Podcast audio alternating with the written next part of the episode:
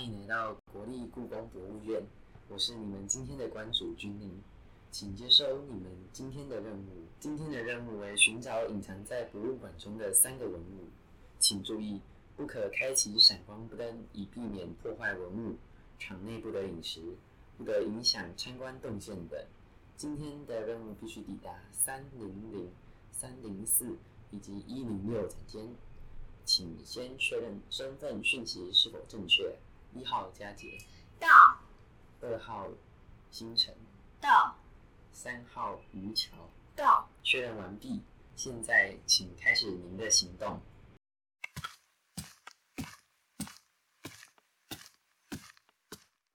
我都没来过这里耶！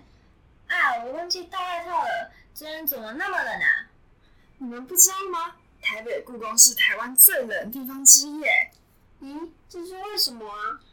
故宫官网有写原因哦，这是因为为了保存这些历史悠久的文物，都是上百年、上千年的古物，所以都是很脆弱的。也是啊，也是啊，毕竟这些文物都是我们的国宝。说到国宝，佳节、星辰，你们知道这些文物都是从哪边来的吗？嗯，我记得历史课本里有说过，这些都是国民政府来台时一包一包从中国运送过来的哦。所以这些文物都是珍贵且稀有的，我已经等不及要开始挑战了啦！你们的任务已开始，请尽快前往一零六展厅。我有事先查过这个展览，这个展览名称叫做“集琼藻”，集是集中的集，寓意是这边收集了很多古玩。琼是一种珍贵的玉，藻的意思呢，就是指说很多的意思哦。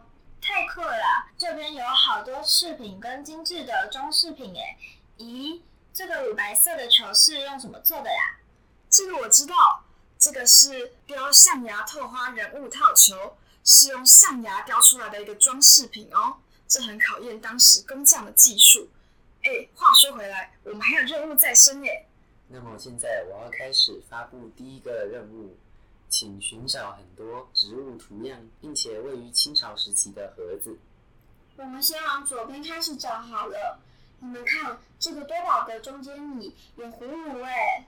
等等，你们看它的盒子上有植物的图样，并且它的简介也说明了是位于清朝。这该不会就是我们所要寻找的文物吧？你们确定吗？上面很多植物图案，而且也表明是清朝的文物。绝对不会错的！恭喜你们找到了。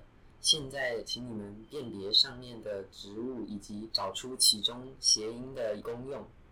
我竟然分辨不出这些是什么植物。星辰、于桥，你们知道吗？这个盖子上有好多图案哦。我知道葫芦旁边的这个雪白色的花是水仙，可是为什么是水仙花啊？我也不知道哎。但是中间这个针叶型的植物。我记得我在国文课本里面有看过，这是松树，而且有代表长寿永恒的意义。或许这是跟祝寿有关的盒子呢？可是剩下的图案我都分不清楚了。嗯，怎么办？我们都不知道剩下这些植物是什么哎。我想到了，右下角这个是石榴。想起小时候吃石榴的时候，妈妈跟我说，石榴有很多籽，所以谐音就是多子多孙的意思。旁边有好多古玩，还有大毛笔跟砚台，我猜这就是多宝格了。虽然你们在任务里遇到了一些困难，但你们不放弃的追求答案是很好的态度。现在就让我来科普一下，它叫做清朝的千玉石帛古图八方盒，盒上的图示都象征吉祥平安。水仙花还有腊梅及上面这些所说的植物。生长的季节都是在冬天。于桥也有说对，每个植物都有不同的寓意。比方说，右上方的南天竹是步步高升的意思，葫芦也有福的寓意，所以这确实是当时过年送礼的一大选择。接下来，请前往三零零展间。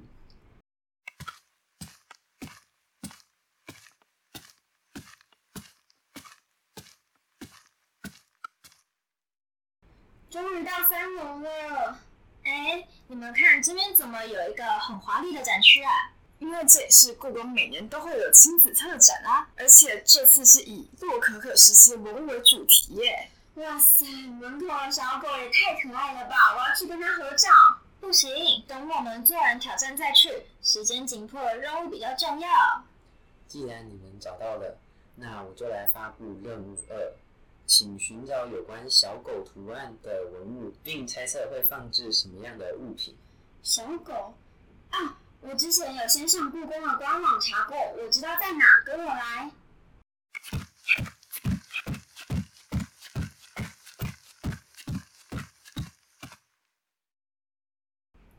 你们看，就是这个，这上面有小狗的胡椒罐，一定就是我们要找的文物。不是啦，那是装香水或香料的瓶子，难道是收装盒？没错，这个收装盒是两百多年前欧洲洛可可时期的文物，以独特的色彩搭配金色的装饰，深受皇室喜爱。我发现这个盒子里面还有小刀这类的物品。而且它的体积非常小，哎。回答正确。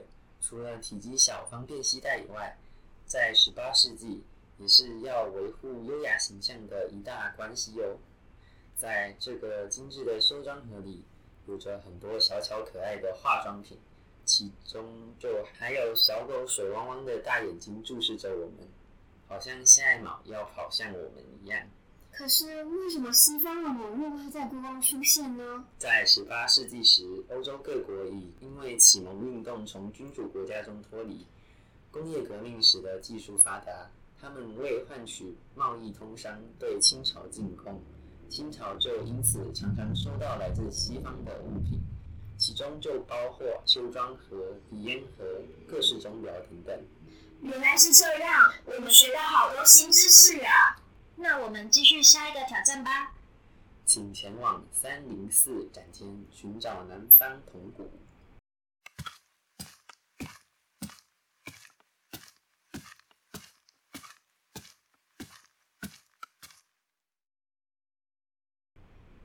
好大哦！上面还有青蛙和星星耶。恭喜你们成功找到。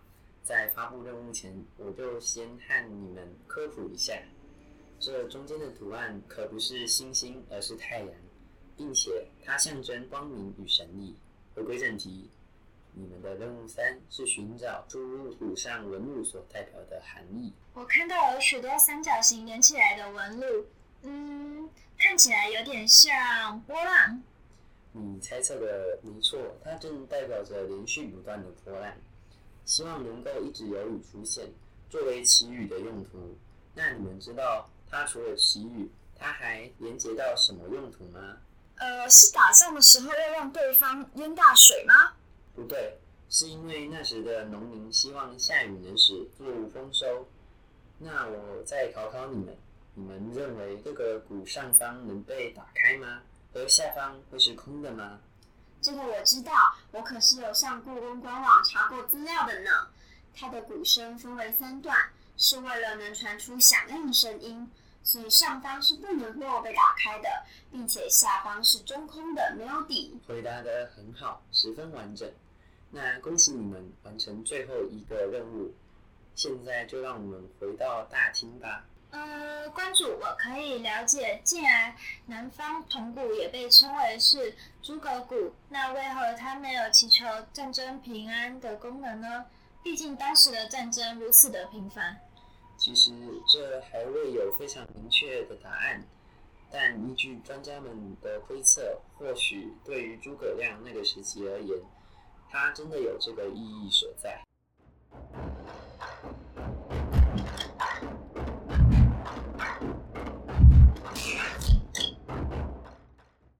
再次恭喜你们完成所有不可能的任务，相信你们在这次任务中能了解到更多有关多宝格、修装盒。地妈文骨等古物隐藏于背后的寓意，短时间内你们行不行了解更多有关故宫博物院的知识，就要看你们后续的造化喽。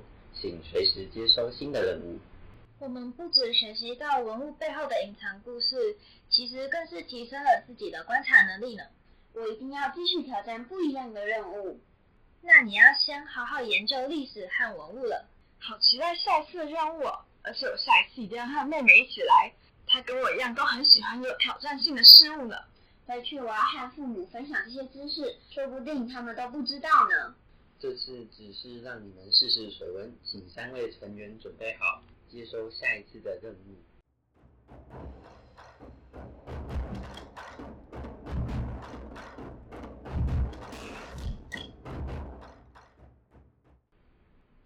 们是猫眼镜头，我是君宁，我是佳杰，我是星辰，我是于乔，谢谢你们的收听，我们下次再见。